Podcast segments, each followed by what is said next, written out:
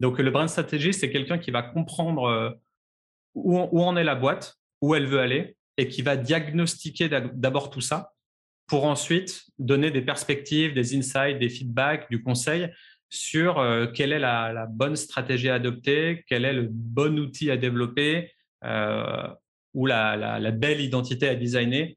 Mais en tout cas, c'est d'abord une, roadmap complète de euh, ce qu'il faut faire et pourquoi. Et au final, le but, c'est d'investir un petit peu au début pour économiser au fil des années. Donc, c'est sûr que si ta boîte, tu veux qu'elle dure un an ou deux ans, bon, bah, tu n'as pas besoin de plein de stratégie.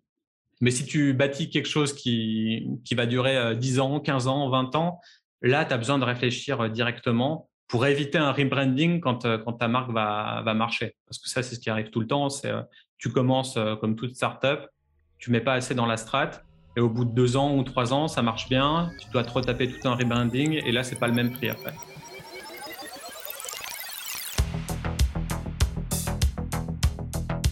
Salut les druides, salut les druidesses, vous écoutez Super Potion, le podcast consacré aux tendances marketing et communication dans le secteur de la boisson. Je suis Ludovic, brand strategist chez Studio Black Sounds et également co-host dans l'émission The Bottlefield Show. Mon travail consiste à apporter de la clarté aux entrepreneurs et marques de boissons et les aider à se différencier par la stratégie et le design. Pour plus d'informations sur mes offres et services, merci de consulter superpotion.fr pour les startups et blacksounddesign.com pour les marques plus traditionnelles et bien établies. Sans plus tarder, voici Super Potion, un élixir d'innovation pour sublimer toutes vos boissons. C'est parti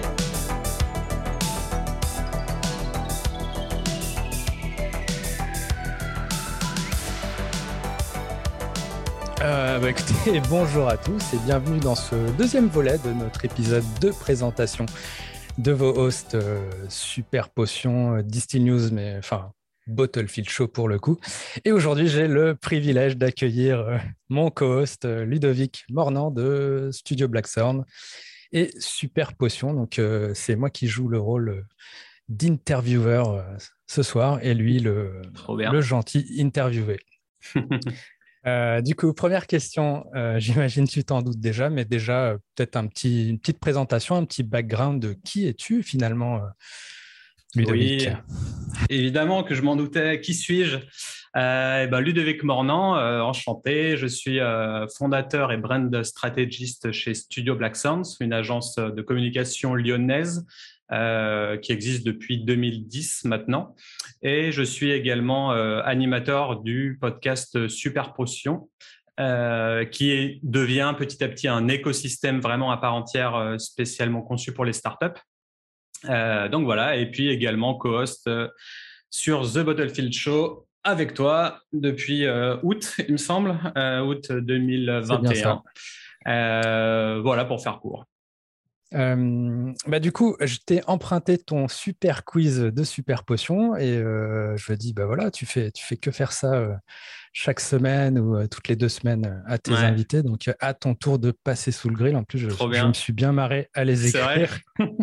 ah, J'ai l'impression que c'est facile à répondre et en fait, je, vais peut-être ça va peut-être être dur. Allez, c'est parti. Porte de la Chapelle ou Whitechapel? Whitechapel. C'est News ou Distill News? Distill News. Euh, Sega ou Nintendo? Nintendo. Google Alphabet ou Facebook Meta? Google Alphabet. Ok. Street Fighter ou Mortal Kombat? Street Fighter de Turbo. Ah D'accord, c'est très précis. Euh, Dorothée ou C'est pas sorcier? Dorothée. Sans hésitation. Brain Dead, Brain Dead ou Evil Dead? Brain Dead. Ah, Avec Bad Taste. Attention, Attention il y, a trois choix là cette fois. Tahiti, Australie ou Hawaï? Tahiti. Tahiti, très bien. Canette ou bouteille? Canette. Attention, celle-là, elle est, elle est pointue. Stratégie sans exécution ou exécution sans stratégie? Stratégie sans exécution. Ok. Greenwashing ou blague Greenwashing ou Black Friday? Eh ben, Black Friday, hein. Éthique ou esthétique hmm. Esthétique. Allez, avant-dernière, celle que, qui montre tous mes talents d'écriture. Grande barrière de corail ou voiture bar dans un train corail? Euh, Grande barrière de corail. Et enfin, euh, la plus dure, je pense, peut-être pour toi, si tu devais en garder qu'un, Super Potion ou Studio Black Sound Studio Black Sound.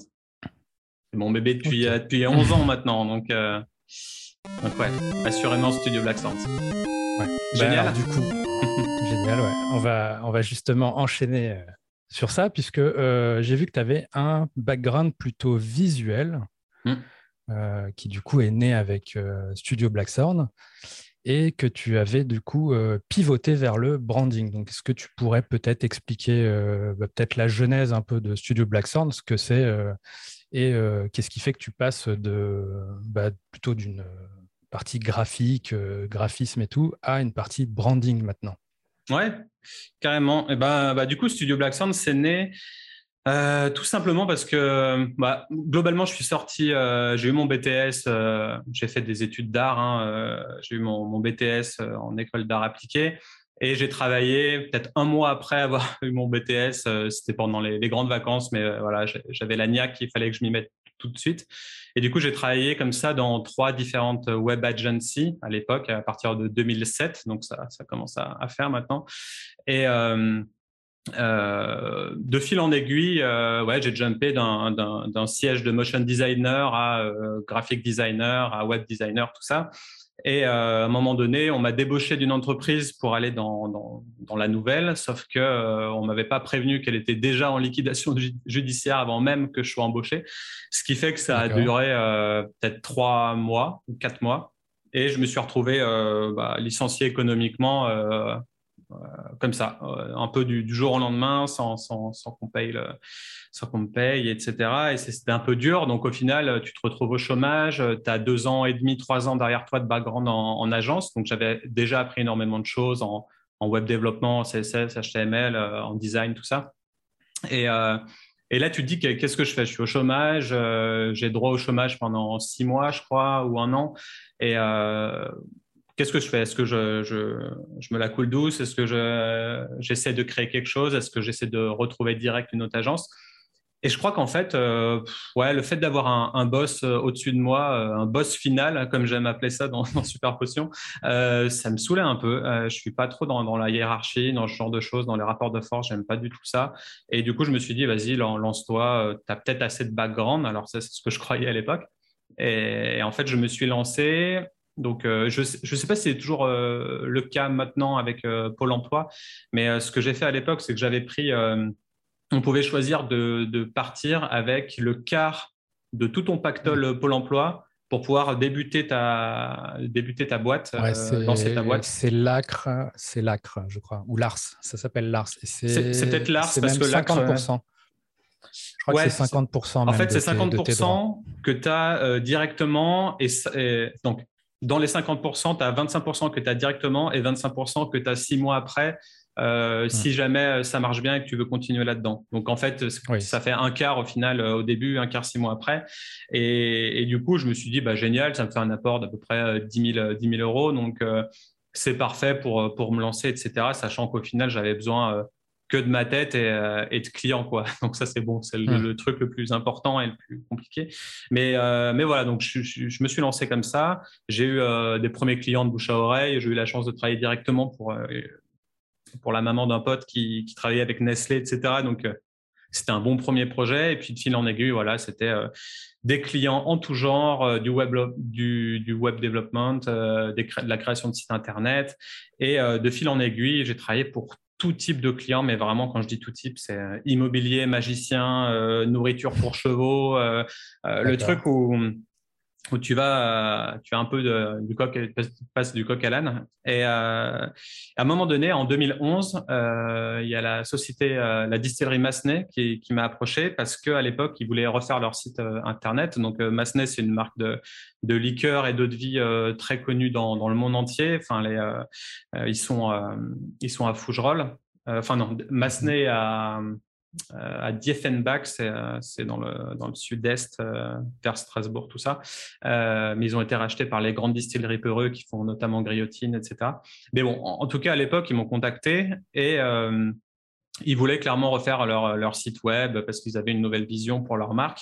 Et à l'époque, j'étais typiquement dans la tendance du parallaxe scrolling. C'est cette tendance qui n'a pas trop évolué parce qu'elle est toujours un peu là.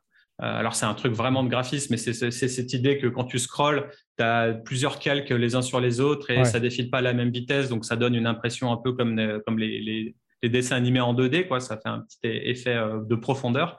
Et ça, c'est euh, Nike Better World. C'était le site de Nike qui ont mis ça en place à l'époque en 2010. Et dès que j'ai vu ça, je me suis dit, ah, c'est un truc de fou, il faut que je me niche dans les sites en parallaxe scrolling. Et à l'époque, bah, il y avait globalement que moi qui le faisais, parce que c'était il, y a il y a 11 ans. Donc, je mhm. m'étais un peu niché dans juste ce, genre de site-là et j'en ai fait plein pour plein de gens. Et quand euh, Massenet ont vu ce, type de site web, euh, ils voulaient ce, genre de choses. Et au final, euh, à partir de 2012, j'ai travaillé avec Massenet, les distilleries Peureux et, toutes les distilleries, tout leur écosystème à eux. Et j'ai travaillé avec eux pendant près, de, près de 7 ans, du coup, jusqu'à ce que je parte en Australie en, en 2019. Euh, et donc clairement, bah, pour moi, créer des univers graphiques, euh, ça, me, ça, me, plaisait trop, du branding, des nouvelles marques, etc. Et, euh, et voilà, donc j'ai fait ça pendant très longtemps pour eux. J'étais après embauché à mi-temps chez eux en tant que responsable du pôle design. Donc la refonte de tout leur site web avec plus de 600 produits. vu que j'avais un background dans, dans, dans le développement, bah, c'était un site en Magento, euh, tester plein de choses. Mmh. Donc, euh, j'ai pas mal de connaissances en, développement pur aussi. Et voilà, donc ça, c'était pour tout le, le background euh, web design, graphisme, etc. Et quand je suis parti en, Australie, ça a été un peu le, la prise de risque ultime parce que j'étais j'étais super euh, confort au final. J'avais euh, j'avais un, emploi à mi-temps euh, avec un salaire qui payait bien même à mi-temps. de l'autre côté, j'avais mon auto-entreprise avec Studio, Studio, Black Sounds, donc j'étais vraiment pépère et je faisais un truc qui me plaisait. donc il n'y avait aucun souci. Ouais, j'avais 20 heures à faire pour eux et puis l'autre l'autre partie de mon temps c'était du pur bonus freelance donc j'étais très bien et du coup j'ai décidé de partir avec ma, ma compagne pour pour triper un peu euh, aux alentours de la trentaine parce que c'est comme ça que, tout le monde fait. Du coup c'est quelle année ça le, le départ? 2019. Donc c'était ouais. ça reste très récent. Ouais, ça reste récent, pile avant le Covid. Enfin, un an avant le Covid, pardon. Et donc, on est arrivé à, à Melbourne. Et, et, là, donc, grosse prise de risque, j'ai dû démissionner, forcément.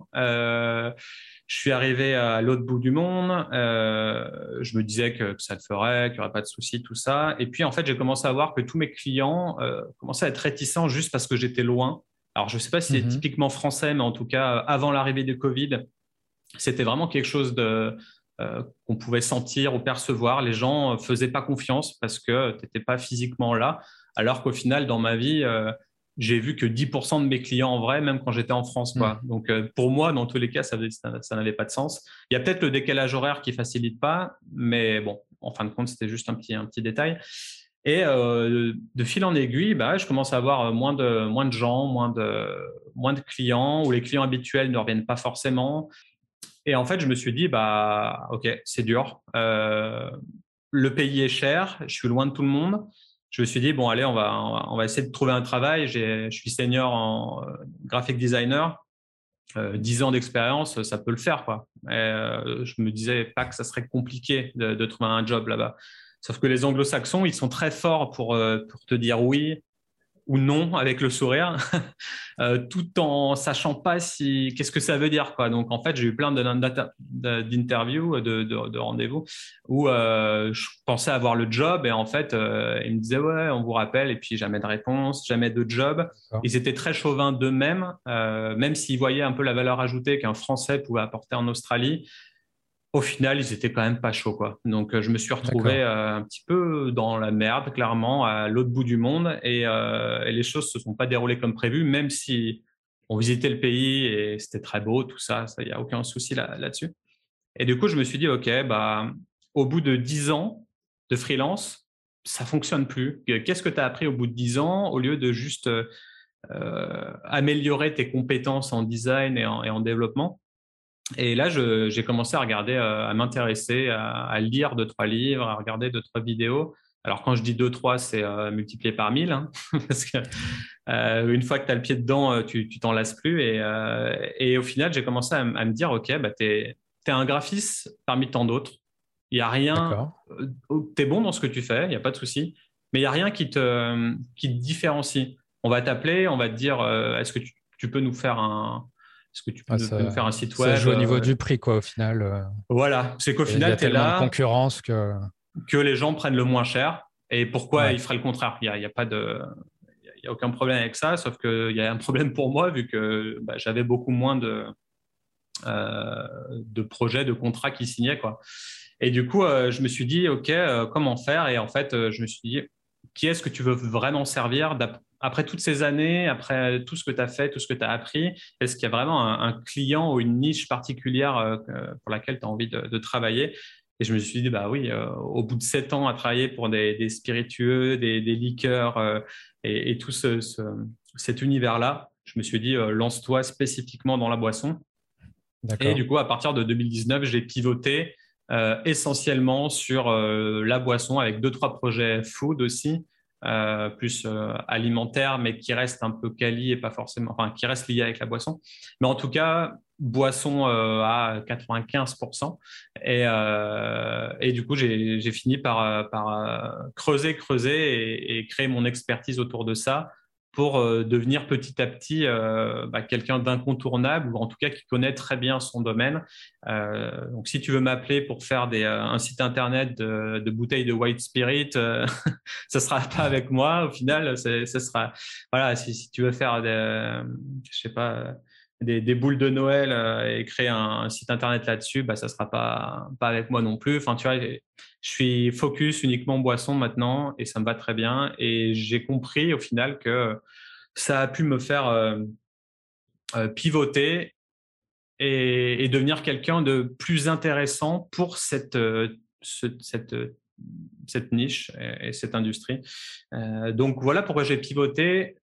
Pour faire court, après tout ce modèle, pourquoi j'ai pivoté de euh, design uniquement à brand strategy parce qu'au final, euh, à l'époque, je voulais faire du beau, du design, de l'esthétique. Euh, et il y a un côté ego aussi où tu veux avoir le portfolio mhm. le plus stylé du monde pour que tu sois le seul à, réputer ou avec de la notoriété. Et en fait, je me suis rendu compte que j'écoutais pas le client en faisant ça. C'était juste pour moi, juste pour ma gueule, juste pour avoir des beaux projets.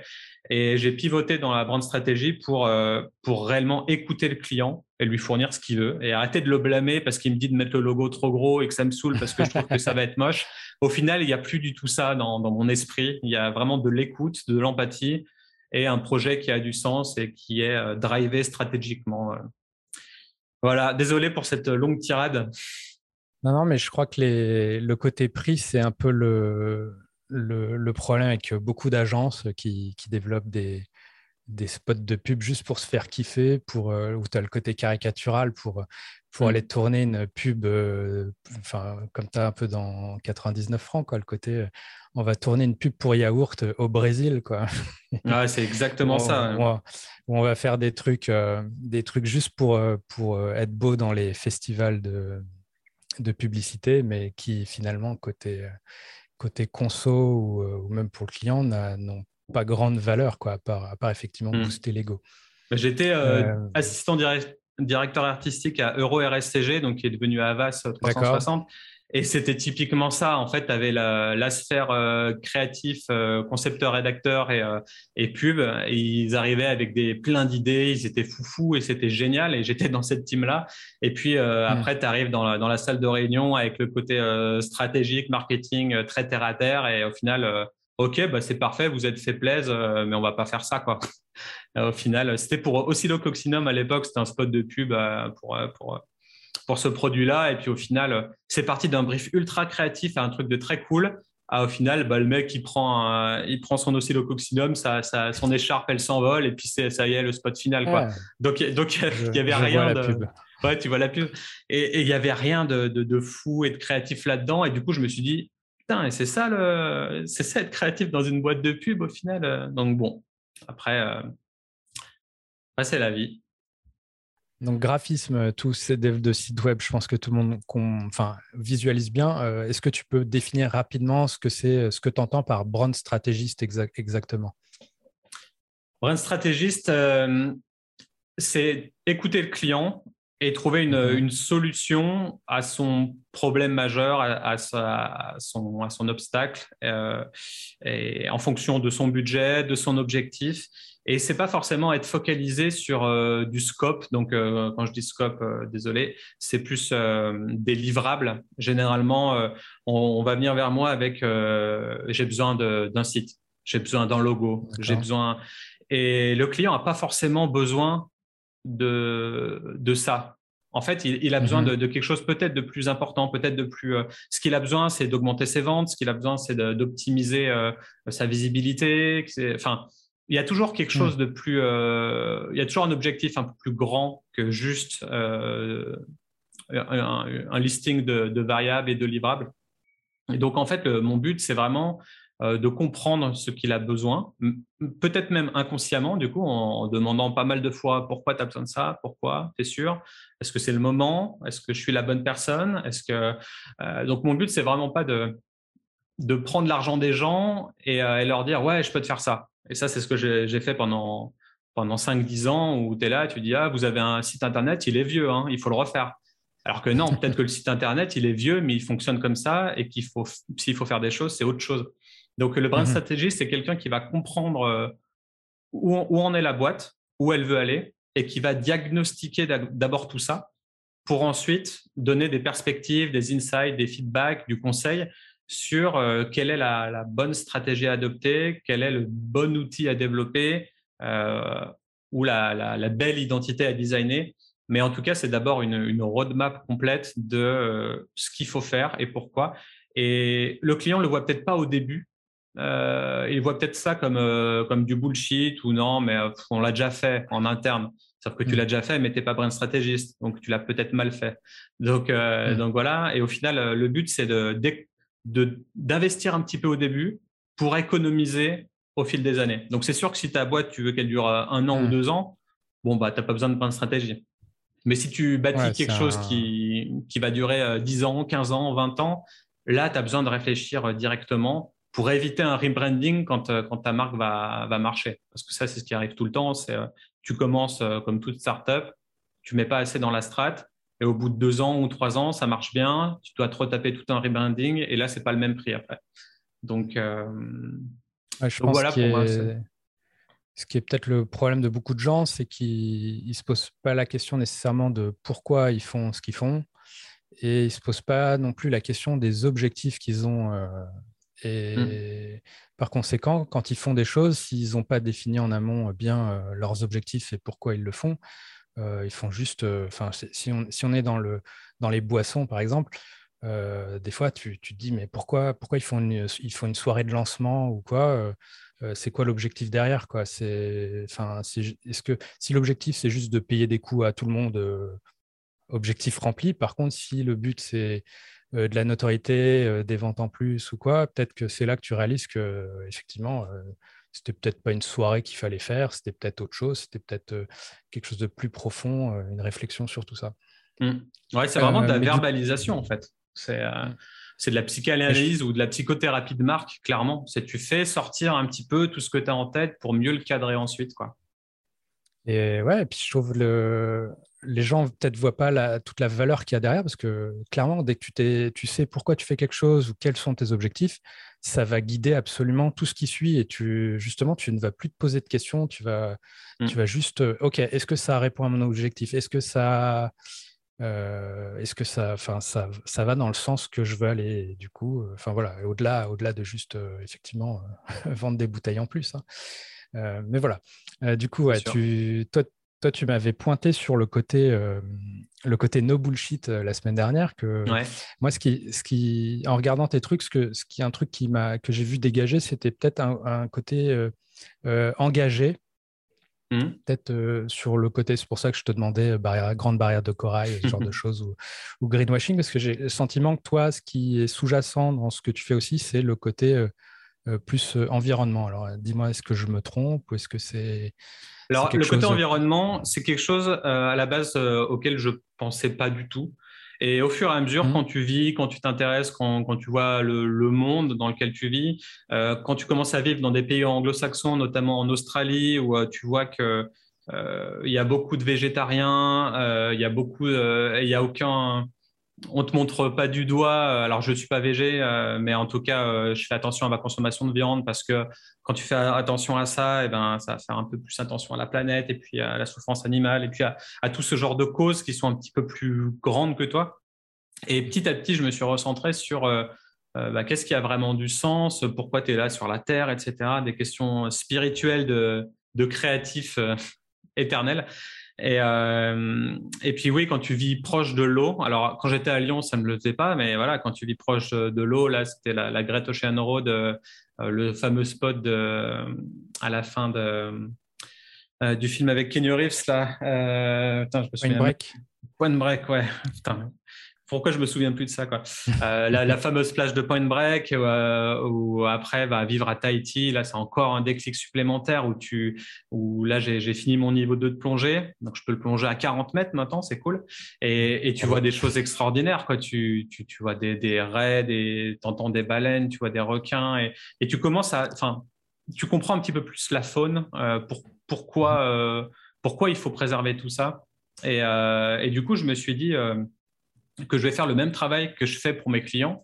C'est que j'ai commencé à réaliser que qu'il faut que je soutienne une, cause aussi pour euh, parce que je, suis un je suis un designer euh, de, packaging aussi. Le packaging, au final, c'est un produit, c'est un produit qui qui va s'accumuler, qui va être produit, qui va peut-être pas être recyclé derrière, qui va euh, qui va faire toujours plus de, de, matière et de et de mhm et, de, qui va être nocif au final pour, pour la planète. Donc, euh, je fais pas du greenwashing du tout, mais j'essaie juste euh, de réfléchir à comment euh, je peux avoir un impact là-dedans. Donc, j'essaye d'avoir mhm. des, des, super guests dans Super Potion qui sont aussi impliqués là-dedans et de m'intéresser à d'interviewer certaines personnes qui sont dans le développement durable ou dans le, dans, le, dans le recyclage, mhm. dans des démarches un petit peu environnementales. Et à partir de 2022, euh, j'aimerais bien euh, reverser 1% de mon salaire, à, enfin faire partie de 1% for the Planet euh, pour pouvoir après sélectionner mes, mes associations. J'aime beaucoup Surfrider parce que je, je suis in love du Pays Basque. ils sont là-bas, ils font des, des, actions pour ça. après, il y a peut-être des, des, actions sociales aussi qui pourraient être intéressantes parce que la planète, si elle est détruite par l'homme, au final, elle finira par se régénérer, mais pas l'homme. Et du coup, peut-être mhm. que les causes sociales sont aussi, voire plus importantes que les causes euh, environnementales. En tout cas, tu peux pas tout faire et tout choisir, donc il faut, il faut sélectionner ton, ton parti pris. Mais voilà, en, tant que, designer de, packaging, j'estime qu'on a aussi un rôle très important sur, euh, sur l'avenir, sur comment on produit, sur produire des bouteilles qui ont un verre peut-être plus léger, euh, moins, moins épais, euh, arrêter de faire des mmh coffrets qui servent à rien. Euh, on en parlait sur des autres épisodes avec le marketing éthique, mais en tout cas, voilà, faire des, faire des étiquettes avec moins de papier, avec moins d'encre, avec des encres végétales. Donc, je dis pas que tout ça est facile à mettre en place. En tout cas, c'est des idées qui sont là et qui sont constamment derrière, derrière ma tête. Et à tel point que je vais, je vais recentrer ma niche sur des entreprises à mission aussi, petit à petit, avec Black et, et des entreprises éco-responsables. Si, s'il y a une entreprise chinoise qui va me demander de, faire euh, des bouteilles PET en plastique pour un, pour un soda, euh, je dirais non. Clairement, euh, voilà. Ok, c'est renforcer le positionnement parce que justement, c'était la question derrière, c'était un peu ça. C'est autant, je sais pas, sur une distillerie, sur une marque, on va dire, c'est c'est facile de se positionner, de dire OK, on fait des emballages moins lourds, on fait des trucs 100% recyclables et tout. Mmh côté producteur, donc c'est des choses assez évidentes. Côté bar, tu as des bars aussi qui mettent ça en avant, genre euh, anti-gaspi, on va tous les déchets de la cuisine, on va s'en servir pour, euh, pour faire nos cocktails ou, euh, ou 100% de ce qu'on utilise pour les cocktails va être utilisé pour autre chose et, ainsi de suite. Et autant sur, sur une partie plus communication et compagnie, c'est là que tu te demandes, je me demandais bah, comment, comment tu fais vivre ces trucs-là, mais ok, hmm. j'ai compris. c'est plus en posant des questions à, aux clients, justement. On travaille beaucoup sur la cause. Euh, Qu'est-ce qu'il y a hmm. au-delà de, de, juste je veux faire une recette de hard seltzer parce que c'est la tendance Pour moi, tu vois, quand hmm. on me dit ça, je dis bah non, enfin, soit tu trouves une cause et un truc qui fait que tu vas aider les gens, soit on travaille pas ensemble. Parce que Hmm. Euh, je, déteste les opportunistes et, on travaille, euh, je travaille avec des gens qui sont passionnés, qui sont acharnés et, qui veulent vraiment euh, du bien aux autres et, à la planète. Hmm. Donc, donc voilà, on, s'acharne justement à trouver une, une, cause et quelque chose qui fait sens avec le background de chacun pour que chacun vive de sa passion et qu'il se lève au jour le jour avec cette, cette vigueur et cette ferveur autour de, de cette mission. Quoi. Donc j'ai vu que tu as fait, euh, donc là par exemple, le, truc le plus récent, c'est que tu mettais justement des, images à dispo euh, gratos sur Unsplash. Mmh. Euh, tu, faisais, tu travaillais sur un mock-up aussi pour aider, pour aider les boîtes à mettre en avant leurs produits sur des canettes qui ont l'air physique et tout. du coup, tu as fait ce projet là de 366 cannes pendant un, an où tu designais tous les jours un packaging, c'est ça? Ouais, c'est ça. Euh, j'ai vu que tu avais aussi fait un e-book sur les podcasts. Mhm. tu fais des, ouais, des formations par mail, des choses comme ça. Euh, que... comment, comment tu gères tout ça, justement? Euh, comment, comment tout ça... Je me fais submerger partout, pour être honnête. j'ai juste appris à, à, travailler beaucoup plus en termes, en termes de temps, je travaille beaucoup plus euh, sur ma propre structure ou mes propres structures que pour mes mhm. clients. Euh, ça ne veut pas dire que je travaille euh, pas pour mes clients, ça veut dire que j'ai moins de clients, mais de meilleurs clients. Et, mhm. et, ça me permet de me dégager énormément de temps pour développer mon business perso. Donc, en termes d'entrepreneurs, euh, de, porteurs de projets, tout ça, euh, c'est quelque chose que je connais aussi. Et au final, j'ai trimé pendant, pendant 15 ans pour euh, savoir quoi faire maintenant. Donc, c'est aussi quelque chose que je peux, que je peux apprendre aux, jeunes entrepreneurs qui se lancent et, et où, où, se recentrer, pourquoi, etc. clairement, en étant dans le marketing, tu fais que faire des expérimentations et après tu regardes mhm. les stats et tu vois si ça marche et puis tu refais des expérimentations, tu rechanges un petit truc et tu regardes les stats, et tu regardes si ça marche et tu fais ça pendant 5 ans, 10 ans. C'est ton labo perso quoi. Voilà, c'est exactement un laboratoire et, euh, et c'est un truc, c'est un truc vivant en fait. C'est comme du, du, kombucha, tu vois. C'est euh, ça, ça s'arrête jamais de, de changer et euh, c'est organique et c'est comme une marque moderne pour moi au final c'est euh, c'est pas euh, bim on, a changé euh, un branding il faut faire une campagne de com il faut faire ci il faut pour moi il y a plus de code dans, dans ce monde un peu fou d'aujourd'hui et mm. on va dire que je fais des transitions progressives à chaque fois de mes différents services de mes différents écosystèmes euh, j'aime bien expérimenter, donc je suis le coordonné euh, mal chaussé, on va dire. Euh, mhm. J'enseigne mes clients à, arriver sur le marché avec quelque chose de clean et de clair. moi, je me permets d'expérimenter. c'est quand même un peu, c'est un peu ce côté photographe où tu apprends toutes les bases au début pour mieux t'en dégager ensuite. donc, ouais, il y a ce côté-là. Donc, beaucoup, beaucoup, de projets tout le temps. Et donc, l'une de ces expérimentations, c'était le podcast Super Potion. Ouais, carrément. Ça, ça, en fait partie, qui est peut-être, mm. je sais pas, peut-être le truc le plus visible, le plus pérenne que tu fait. Je sais pas, est-ce que tu peux expliquer qu'est-ce qu'il y a derrière, comment comment tu es venu à faire ce podcast et, voilà. Ouais. Bah, le podcast, c'est typiquement dans la lignée d'arriver à se nicher au final, d'arriver à exister dans cette niche parce que j'avais beau travailler pendant sept ans pour, pour des marques d'alcool, d'eau de, vie, etc. Euh, tu restes quand même le, petit graphiste derrière la, grosse boîte. Donc en fait, tu n'es pas connu, tu n'as pas de réseau, euh, pourquoi on viendrait à toi, etc. Donc c'est ça aussi que, je mets en place petit à petit. Donc dès que je me suis dit, OK, tu te refocuses sur la boisson, là dans ma tête, ça a fusé. Et, en fait, c'est ça qui est fort aussi, c'est que beaucoup de gens croient qu'en se nichant dans un, dans un domaine d'expertise précis, on va se faire chier avec le temps parce qu'on va faire que mm. ça pour tout le monde. Mais en fait, c'est tout l'inverse qui se passe. C'est tu, plonges dedans et il y a mille autres portes qui s'ouvrent à toi. Et le mieux, c'est que tu connais de plus en plus ton sujet. Donc, en fait, euh, euh, tu as encore plus de choix, etc. Enfin, c'est ouvres une porte et il y en a dix derrière. Et c'est ça tous les jours. Et, donc, du coup, là-dedans, bah ouais, je me suis dit, OK, tu es designer. Pour te prouver que tu sais encore designer, euh, fais un petit challenge que peu de gens arrivent à finir parce que 366 design, c'est quand même pas euh, easy. Euh, mais du coup, euh, je l'ai fait et puis ça m'a apporté pas mal de visibilité, plus, on va dire, internationalement que forcément en France. mais en tout cas, ça a, fait un peu rayonner tout ça. mais là, c'est vraiment juste du fun. Hein. c'est vraiment de la création du, naming, de la création de branding, etc. ça donne aussi une espèce de bibliothèque pour scroller et puis le client voit quel style il aimerait bien peut-être pour, pour ses prochaines étiquettes ou autres. mais ça, c'était purement du plaisir.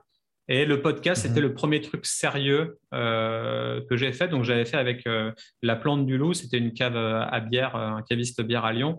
Et vraiment, au début, ils me demandaient, mais est-ce que ça va être payant, etc. Enfin, eux non plus, ne savaient pas trop parce qu'ils n'avaient jamais été interviewés. Et puis ça s'est super bien passé. Donc euh, je rappelle à tous, c'est totalement gratuit euh, à écouter et, à produire. Donc s'il y en a qui m'écoutent là, euh, ils peuvent très bien me contacter et me demander de passer dans Super Potion s'ils ont un produit de qualité ou un service cool.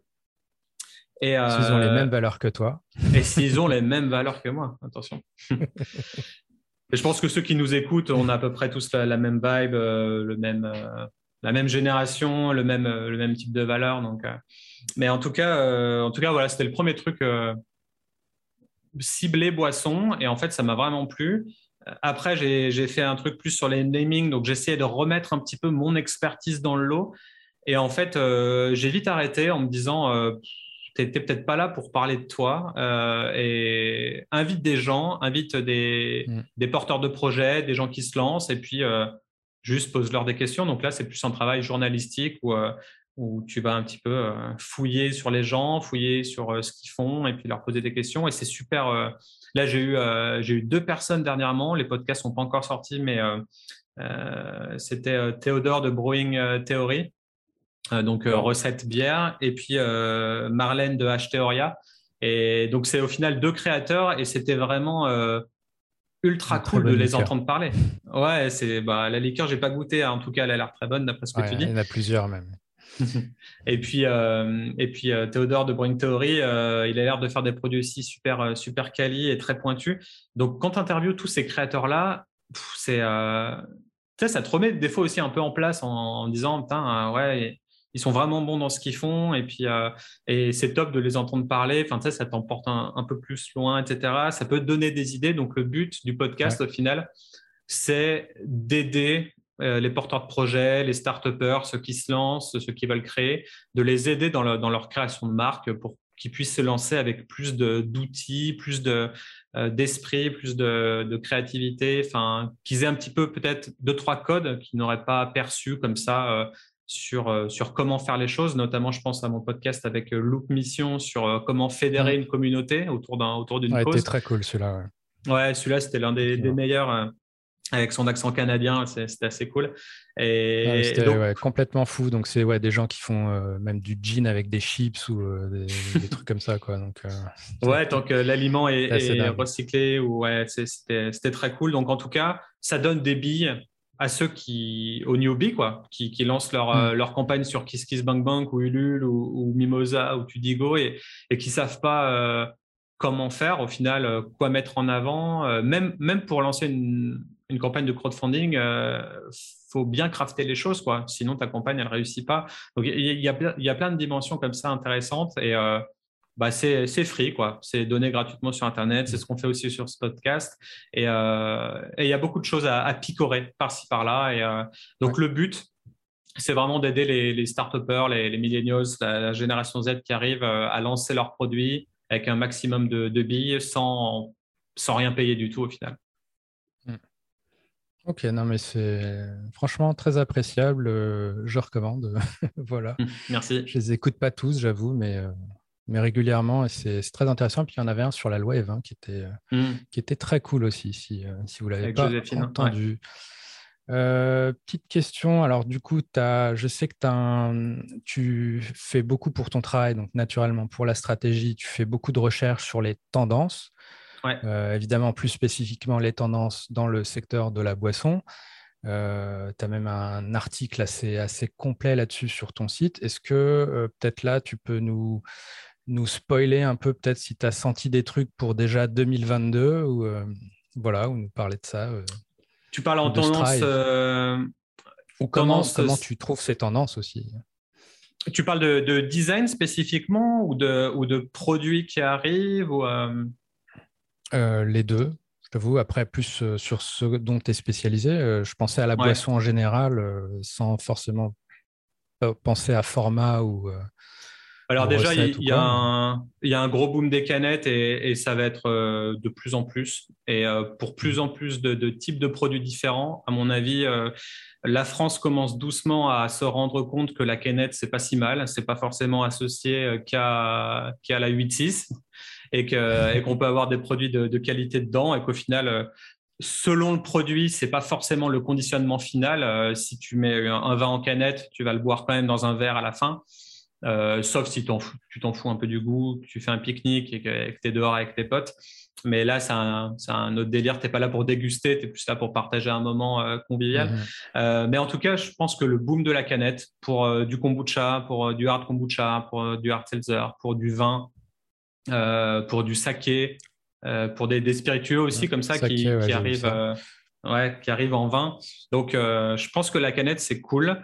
Ça ne veut pas dire que c'est euh, que tout qu'il faut tout mettre en canette, euh, bien, bien évidemment. Il euh, faut peut-être aussi arrêter de dire que c'est recyclable à l'infini. ça, c'est un truc que je vois partout. D'accord. en soi, c'est vrai. Il y a un argument écologique aussi. ouais, il y a un argument écologique, mais je dirais que l'argument écologique, il est plus, il est plus vrai, réel dans le, dans le stockage dans, dans, le fait que c'est moins lourd au final, donc peut-être que ça émet moins de, moins de carbone, etc. Euh, et puis pour la conservation et tout ça, c'est bien. Mais pour le côté recyclable à l'infini, je suis encore mitigé parce que même si c'est le cas, ça ne l'est pas parce que les systèmes ne mhm. sont pas encore euh, euh, de collecte, etc., ne sont pas encore bien traités.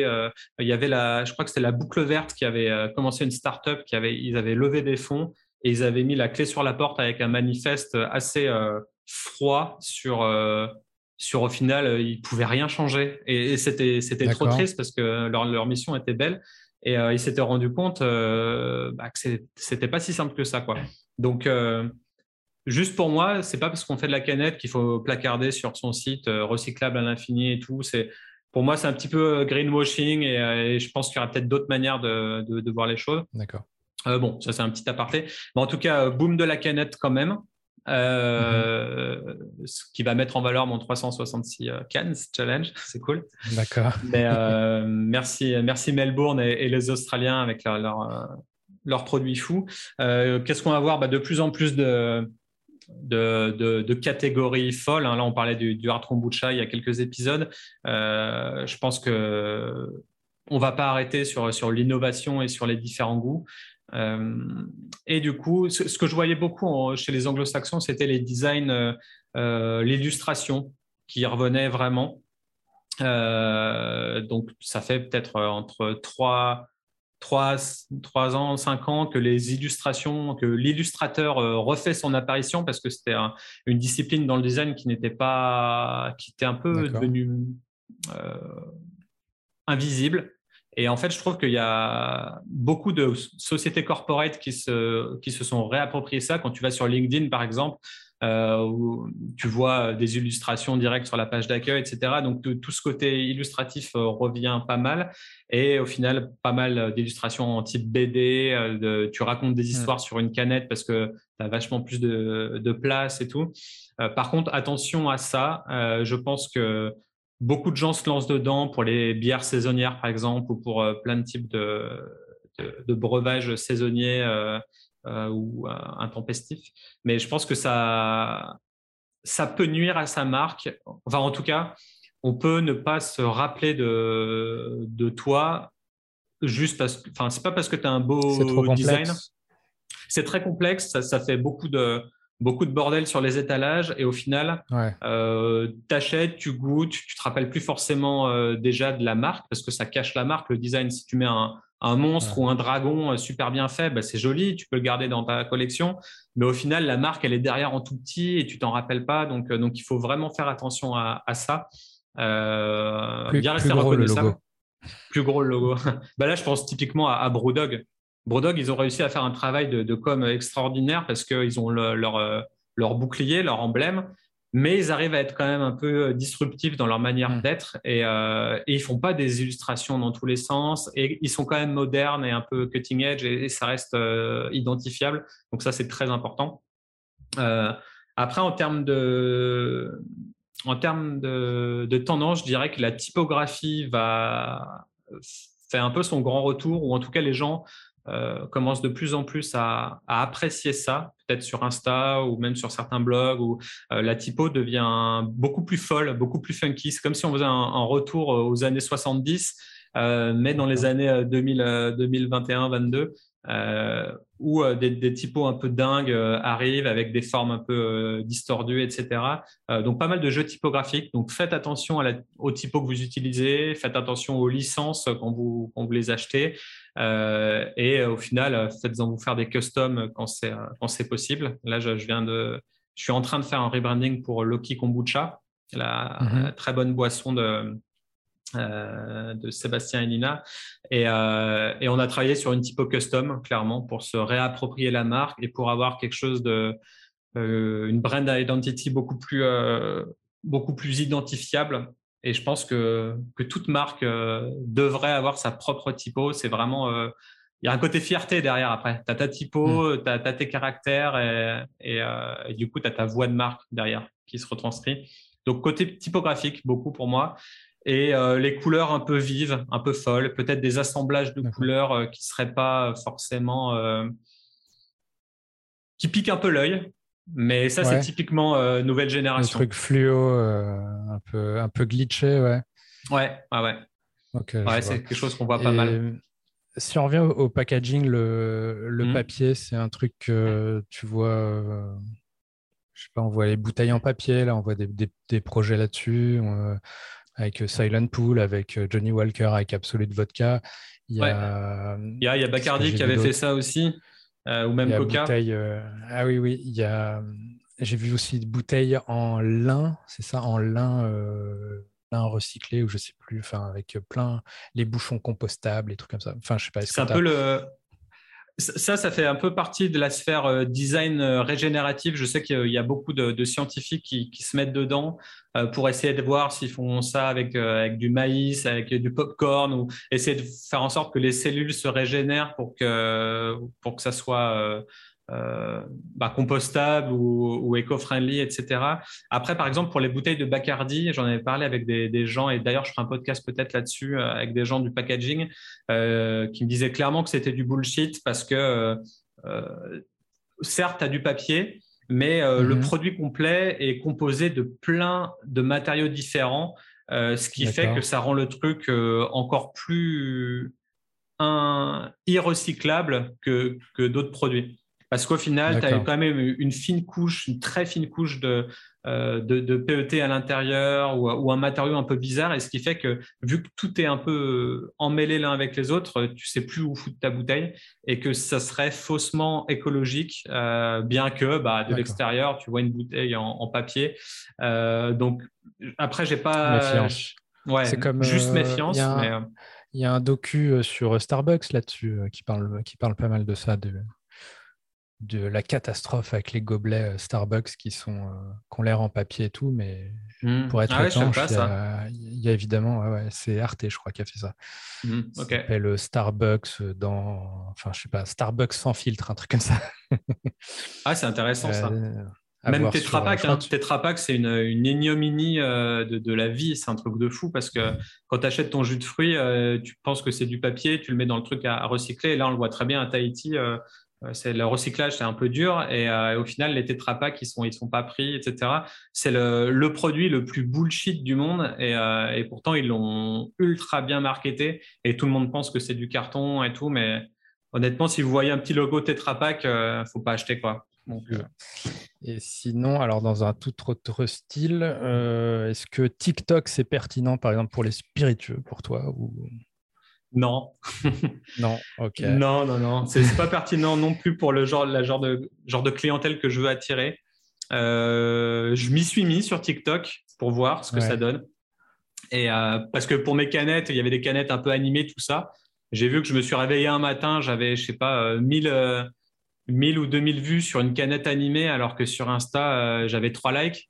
Donc je me suis dit, ah ouais, il y, a un algorithme euh, sympa. Donc euh, pour moi, à part l'algorithme, puis ici à Tahiti, c'est un truc TikTok. Hein. Putain, c'est tous les coins de rue, tout le monde danse, etc. Et tous les âges, c'est ça qui est un peu drôle. Mais pour une marque de spiritueux, honnêtement, sachant que déjà, il ne faut pas cibler les, mineurs, c'est un peu. Je sais pas. donc si. Tu crois, toi? Euh, Non, enfin. Après, il faut pas être un vieux con. Il hein. faut rester euh, ouvert parce que ça se trouve dans, dans 5 ou 10 ans, ça sera le truc. Tu as probablement euh, un, gros, un gros souci de ciblage. Et, je pense, ouais, faut être, si, si vous êtes une marque, il faut être, faut être très vigilant là-dessus parce que autant sur, sur certains réseaux, on peut, on peut très facilement cibler, autant là, je ne sais pas si c'est le cas. Est-ce que et sachant que c'est une audience beaucoup, beaucoup plus jeune que d'autres réseaux. Hmm. Pour moi, ça, ça, fait sens que le monde soit sur TikTok pour, euh, pour éviter la désinf, pour faire attention à tout ce genre de problème, mais c'est un autre problème. C'est pas le c'est pas le carcan de la boisson, c'est pas à part à part Coca, tu vois. Et, et, toujours, euh, toujours sur les tendances, euh, j'ai vu mmh. sur ta page, euh, ta page Now que tu t'intéressais aussi peut-être à tout ce qui est lié au cannabis. Ouais. Et ce que tu vois, parce que moi je vois beaucoup, je lis beaucoup de trucs qui, ont l'air, je sais pas, aux États-Unis, ça a l'air d'être un, un, truc vachement à surveiller, que, que Pernod Ricard, Diageo, ils ont tous investi dans des boîtes qui, de plus ou moins loin, sont dans ce business.